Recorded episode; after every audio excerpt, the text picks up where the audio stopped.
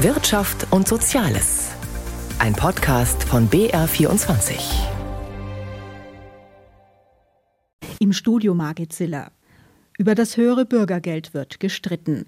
Die Unternehmen stöhnen über die Zumutungen der Energiewende. Russland verschifft, trotz der Sanktionen, fleißig Flüssiggas in die EU. Und die Bundesnetzagentur feiert 25. Geburtstag. Das sind nur einige unserer Themen in der folgenden knappen halben Stunde. Lange war der deutsche Arbeitsmarkt quasi immun gegen die Abkühlung der Konjunktur. Doch jetzt macht sich die Wirtschaftsflaute auch bei der Nürnberger Bundesagentur bemerkbar, wie Birgit Habrath berichtet. Mit jeder Menge Zahlen wartet Andrea Nahles immer zum Monatsende auf. Die Chefin der Bundesagentur für Arbeit präsentiert die wichtigsten davon. Für August fällt das Resümee kurz und wenig gut aus. Die Sommerpause und auch die schwache Konjunktur hinterlassen Spuren auf dem Arbeitsmarkt. Die Zahl der Menschen ohne Job steigt im August auf 2.696.000, ein Plus von fast 150.000 im Vergleich zum Vorjahresmonat. Die Arbeitslosenquote erhöht sich leicht auf 5,8 Prozent. Nach wie vor halten zwar viele Firmen trotz schlechter Stimmung am Personal fest. Auf der anderen Seite gibt es trotzdem eine große Vorsicht und Zurückhaltung, beispielsweise im verarbeitenden Gewerbe, auch bei der Zeitarbeit oder auch im Handel. Und seit diesem Monat kann man es auch deutlich sehen im Baubereich ist eine große Zurückhaltung bei der Einstellung von Menschen zu beobachten. Die Zahl der offenen Stellen, die den Agenturen gemeldet werden, geht zurück. Denn Mangel an Fachkräften beklagen Betriebe verschiedenster Branchen zwar nach wie vor, doch ob sie zusätzlich Personal aufbauen, das überlegen sie denn schon. Das muss sich rechnen, tut es aber inzwischen laut Umfragen zurzeit immer weniger. Der Arbeitsmarkt wird da überschattet von der Unsicherheit, wie es mit der Konjunktur weitergeht. Dabei sollten wir aber nicht aus dem Blick verlieren, dass der Arbeitsmarkt immer noch in einer soliden Grundverfassung ist. Trotz der Wachstumsschwäche haben mehr Menschen eine sozialversicherungspflichtige Beschäftigung als je zuvor in einem Juni. Und Arbeitslosigkeit und Unterbeschäftigung nehmen zwar tendenziell zu, sie sind im historischen Kontext aber immer noch vergleichsweise niedrig. Wer Arbeit hat, braucht sich nicht so viel Gedanken machen wie die, die seit langem schon arbeitslos sind. Die Zahl derer wächst wieder. Um sie besser vermitteln zu können, haben die Jobcenter jetzt mehr Möglichkeiten. Das neue Bürgergeld bietet die. Es wird zum Januar um 12 Prozent im Schnitt angehoben, um die hohe Inflation abzufangen. Das löst Kritik aus. Arbeit lohnt sich nicht mehr, heißt es von Seiten der Union. Nahles widerspricht, Arbeit lohnt sich schon deshalb, weil sie Bestätigung biete. Es ist auch auf der fiskalischen Seite so, dass grundsätzlich erstmal Hinzuverdienstmöglichkeiten, aber auch ergänzende Sozialleistungen, wie zum Beispiel auch der Kinderzuschlag, in der Regel immer dazu führen, dass man auch mehr Geld in der Tasche hat, wenn man arbeitet. Ein Vorhaben der Regierung, über das in der Ampel lange und heftig gestritten wurde, fordert die Bundesagentur heraus.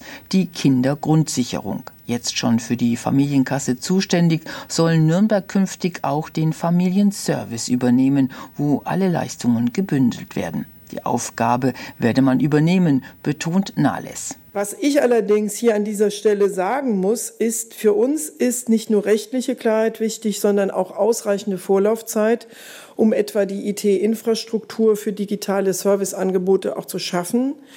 Und wir brauchen dafür, das alleine das Vorbereiten kostet auch schon Geld, wir brauchen eine auskömmliche Finanzierung. Und wir sind momentan noch nicht ganz sicher, ob wir beides haben. Darüber will sie bald schon mit Christian Lindner reden. Der Finanzminister hat das Geld zu verteilen, das die Bundesagentur beantragt. Deren Haushalt für 2024 wird gerade festgezurrt.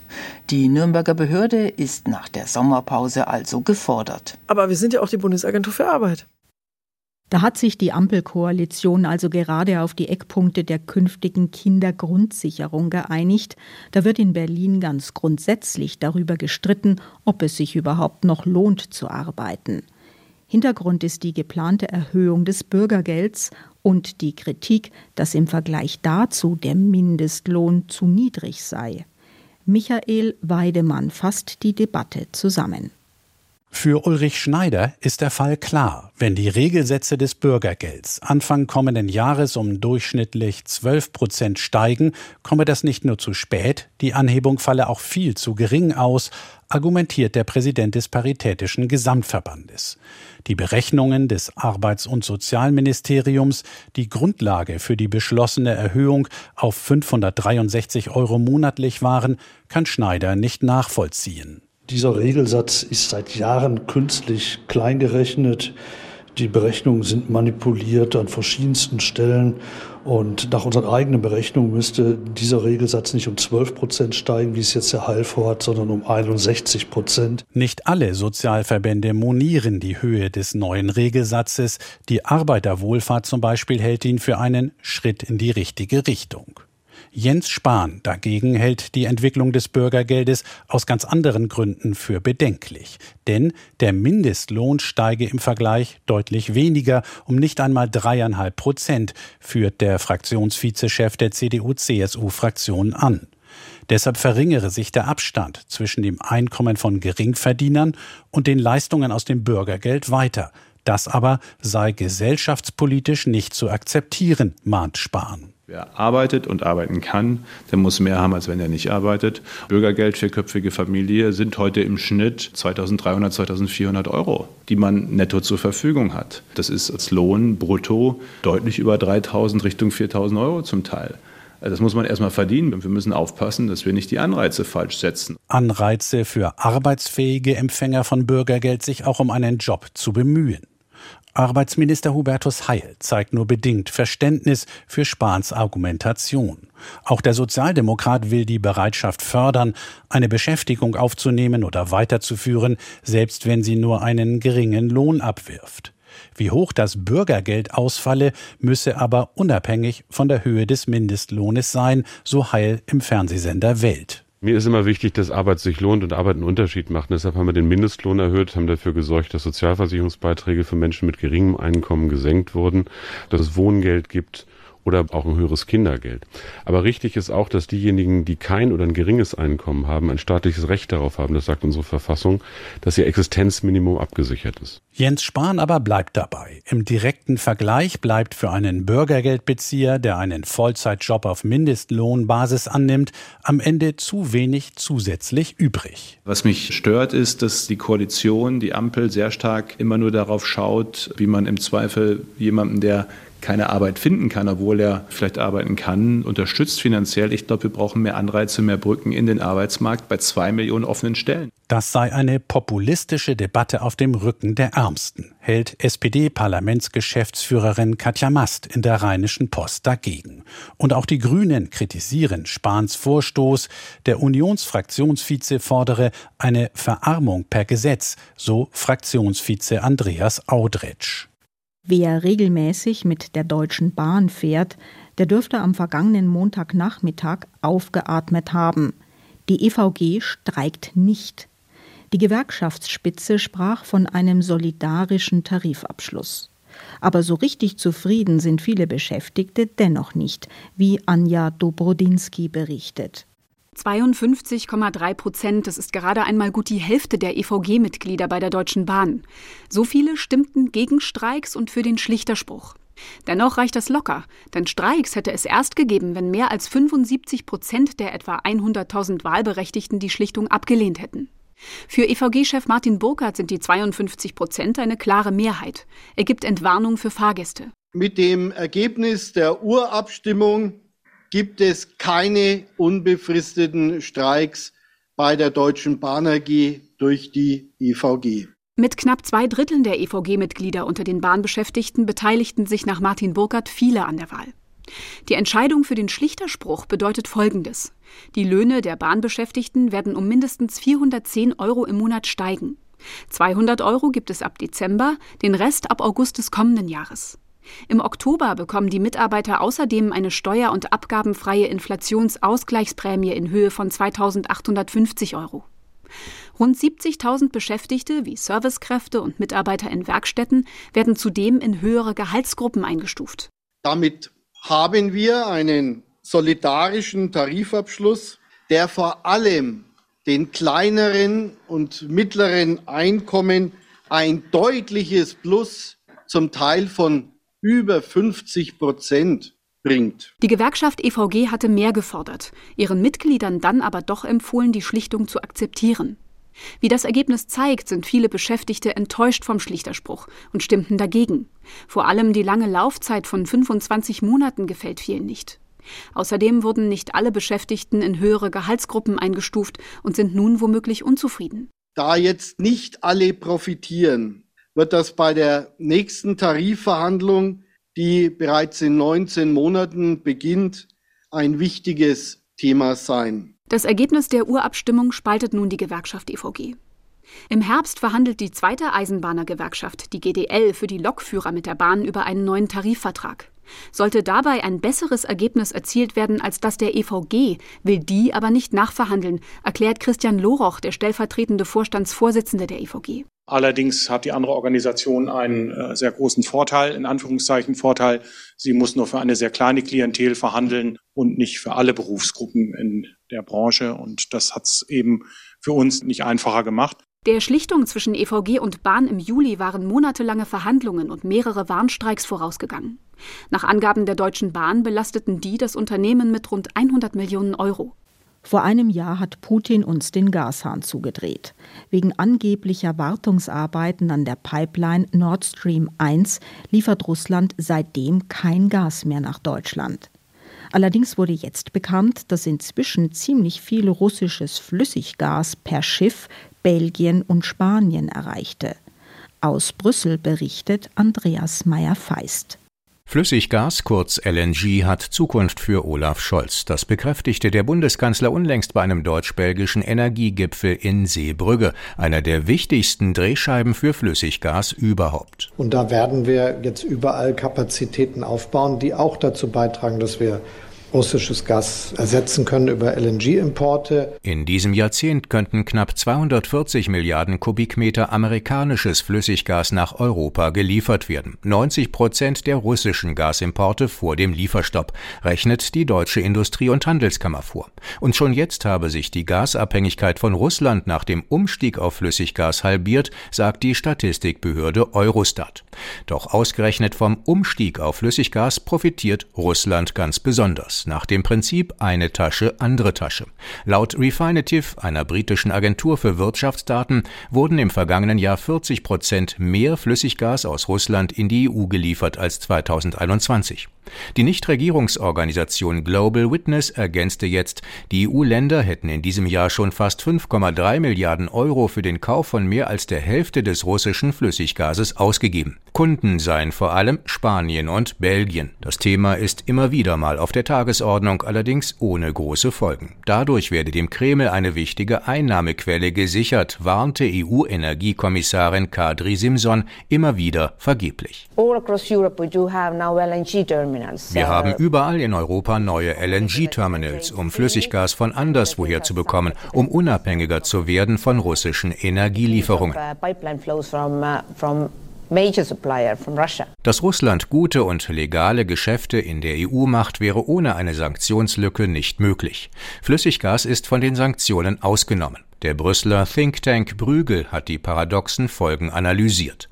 Während Deutschland seit der Sprengung der Nord Stream Pipelines kein Gas mehr aus Russland beziehe, würden immer mehr LNG-Frachter aus Russland ihre Ladung eben nach Spanien und Belgien bringen, auch in den Hafen Seebrügge, den Olaf Scholz besucht hatte. EU-Länder, die vorher wenig Gas aus Russland verbrauchten, würden jetzt am stärksten vom Flüssiggas abhängig. Russisches Flüssiggas werde in Gaskraftwerken verfeuert und gelange dann als Strom in andere EU-Länder, etwa nach Frankreich. Viele EU-Staaten zögern aber dagegen vorzugehen, vor allem Spanien, das von einem Embargo besonders stark betroffen wäre. Dass Europa inzwischen mehr Flüssiggas als Gas aus Russland importiert, dürfte die Debatte um verschärfte Sanktionen aber weiter anfachen. Die Deutsche Industrie- und Handelskammer fragt regelmäßig danach, wie die Unternehmen mit der politisch gewollten Energiewende zurechtkommen. Während in früheren Jahren viele Firmen auch die Chancen dieses Umsteuerns gesehen haben, überwiegt inzwischen die Skepsis mit negativen Folgen für den Standort Deutschland. Tabea Schoser fasst die jüngste Umfrage zusammen. Das Vertrauen der deutschen Unternehmen in die Energiepolitik ist auf einem Tiefpunkt. Das zeigt das Energiewendebarometer der Deutschen Industrie- und Handelskammer. Der Verband beruft sich auf eine aktuelle Umfrage, an der knapp 3600 Unternehmen teilgenommen haben. Nie sei die Sorge um die eigene Wettbewerbsfähigkeit größer gewesen, sagt der stellvertretende Hauptgeschäftsführer der DIHK Achim Derks. Unser Energiewendebarometer zeigt, dass die Stimmung schlechter ist denn je. Lange Zeit lag das Ergebnis so bei plus minus null. Die Industrieunternehmen waren ein bisschen skeptischer, alle anderen fanden das eigentlich ganz gut. Jetzt landen wir bei minus 27. Das heißt, ein Großteil der Unternehmen sieht die Energiewende als Risiko und nicht als Chance. So niedrig war der Wert in den letzten äh, mehr als zehn Jahren noch niemals zuvor. Für 52 Prozent der Unternehmen wirkt sich die Energiewende negativ oder sogar sehr negativ auf die Wettbewerbsfähigkeit aus. Für nur 13 Prozent positiv. Die schlechte Stimmung zeigt sich in allen Branchen, besonders bei Industrieunternehmen, aber auch bei Dienstleistungen und Handel. Die Hauptsorge der Unternehmen ist, dass es bei den sehr hohen Energiepreisen für Strom und Gas in Deutschland bleibt. So der stellvertretende DIHK Hauptgeschäftsführer. Wir sind immer noch beim zwei- bis dreifachen des Vorkrisenniveaus. Und das äh, bedeutet große Wettbewerbsnachteile gegenüber Unternehmen, zum Beispiel in den USA, in China, aber gerade beim Strom auch gegenüber Frankreich. Dann führt das einfach dazu, dass man zumindest nicht mehr investiert in Deutschland in dem bisherigen Maße und viele Unternehmen eben auch Produktion zurückfahren und andernorts hochfahren. Fast ein Drittel der befragten Unternehmen plant, die Produktion einzuschränken oder ins Ausland zu verlegen. Oder hat das bereits getan. Das sind doppelt so viele wie noch im letzten Jahr. Aus Sicht der DIHK muss die Politik gegensteuern. Ein Industriestrompreis decke dabei nicht genug Unternehmen ab. Wichtig sei es, durch Investitionsprämien schnell den Ausbau erneuerbarer Energien zu fördern. Mit einer Besserung der Stimmung rechnet Achim Dirk so bald aber nicht. Gerade im Bereich der energieintensiven Investitionen wird sich so schnell an dieser Stelle auch nichts ändern, weil eben die, die Verlässlichkeit und das Vertrauen erst wieder wachsen muss durch richtige wirtschaftspolitische Entscheidungen. Unternehmen haben aber in den letzten Jahren natürlich oft auch erlebt, dass es in der Umsetzung hapert. Von daher wird auch eine solche Ankündigung jetzt nicht den Investitionsknoten von heute auf morgen lösen. Dafür müssten Unternehmen besser planen können. Knapp 60 Prozent der Unternehmen gaben an, dass sie sich durch fehlende Verlässlichkeit der Energiepolitik ausgebremst fühlen. In der Immobilienbranche ist es ein offenes Geheimnis. Viele Projektentwickler werden in die Pleite steuern. Ein Profi bringt es auf den Punkt. Die Bücher vieler Unternehmen seien voll mit zu teuer eingekauften Grundstücken, die mit zu wenig Eigenkapital erworben wurden. Die Gerch Group will ihre Insolvenz in Eigenverwaltung durchziehen. Größere Projekte gibt es unter anderem in Nürnberg, Ingolstadt und Augsburg. Nun hat sich zum ersten Mal der Vorstand geäußert. Ilias Hamdani berichtet. Mit der Gerch Group aus Düsseldorf geht ein weiterer Big Player unter den deutschen Projektentwicklern in die Knie. Vorstandschef Matthias Düsterdick macht die aktuelle wirtschaftliche Lage dafür verantwortlich. Durch Corona und den Ukraine-Krieg seien die Baukosten extrem gestiegen. Außerdem sorge die Inflation und das hohe Zinsniveau dafür, dass Investoren nicht bereit sind, im Moment viel Geld in Immobilien zu investieren. Weil die Renditeanforderungen ja im Grunde genommen gar nicht vorhanden waren. Es wollte keiner mehr kaufen, weil niemand wusste, wo laufen die Preise und die Renditen hin was dann im Grunde genommen im Laufe der Monate zu einem kompletten Einbruch des Investmentmarktes in Deutschland geführt hat und was letztendlich keine Umsätze mehr auf den Projektebenen gebracht hat.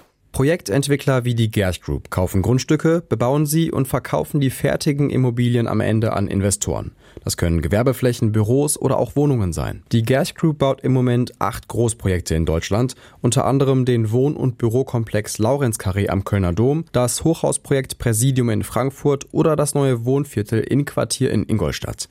Das Gesamtvolumen aller Projekte etwa 4 Milliarden Euro. Der Vorstandschef der Gerch Group ist trotz der Insolvenz zuversichtlich, was die begonnenen Projekte angeht. Wir befinden uns seit vier Tagen im Arbeitsmodus in der Insolvenz in Eigenverwaltung, also noch sehr, sehr frisch in der Zusammenarbeit. Wir haben trotzdem schon erste Gespräche natürlich mit den Projektbeteiligten, insbesondere mit den Finanzierern, geführt. Die uns, ich glaube, wirklich positiv stimmen, wenn ich das so sagen darf. Wie gesagt, es sind noch sehr frühe Gespräche, aber wir sind eigentlich davon überzeugt, mit ein bisschen Besonnenheit aller Projektbeteiligten lassen sich die Projekte oder zumindest ein Großteil der Projekte, vielleicht auch alle, sicherlich gut zu Ende führen. Trotzdem, die Situation auf dem Immobilienmarkt bleibt angespannt. Experten befürchten, dass es in der nächsten Zeit noch viele weitere Pleiten bei Projektentwicklern geben wird. Nur wer verhältnismäßig viel Eigenkapital mitbringt, habe Chancen am Markt zu überleben. Nach mehr als zehn Jahren Bauboom und steigenden Preisen schwächelt der Immobilienmarkt jetzt. Die Bundesnetzagentur hat am Donnerstag Geburtstag gefeiert. Alles begann vor 25 Jahren in Bonn, damals noch als Regulierungsbehörde nach der Privatisierung der Deutschen Post. Inzwischen sind viele Aufgaben dazugekommen im Energiebereich und beim Verbraucherschutz. Die Arbeit wird den Beschäftigten so schnell nicht ausgehen, hat Anne Burkhardt erfahren. Dürfen Briefe teurer werden? Wo sind noch Funklöcher im Handynetz? Sind die Gasspeicher gefüllt? Haben wir genügend Strom? Darum kümmern sich 3000 Mitarbeitende der Bundesnetzagentur. Und es geht auch um Verbraucherfragen, zum Beispiel um Spam-Anrufe oder betrügerische SMS-Nachrichten und vieles mehr, beschreibt der Präsident der Bundesnetzagentur, Klaus Müller. Im letzten Jahr waren es massiv Ärgerthemen rund um Post- und Briefzustellungen die uns eine Rekordanzahl an Beschwerden beschäftigt haben.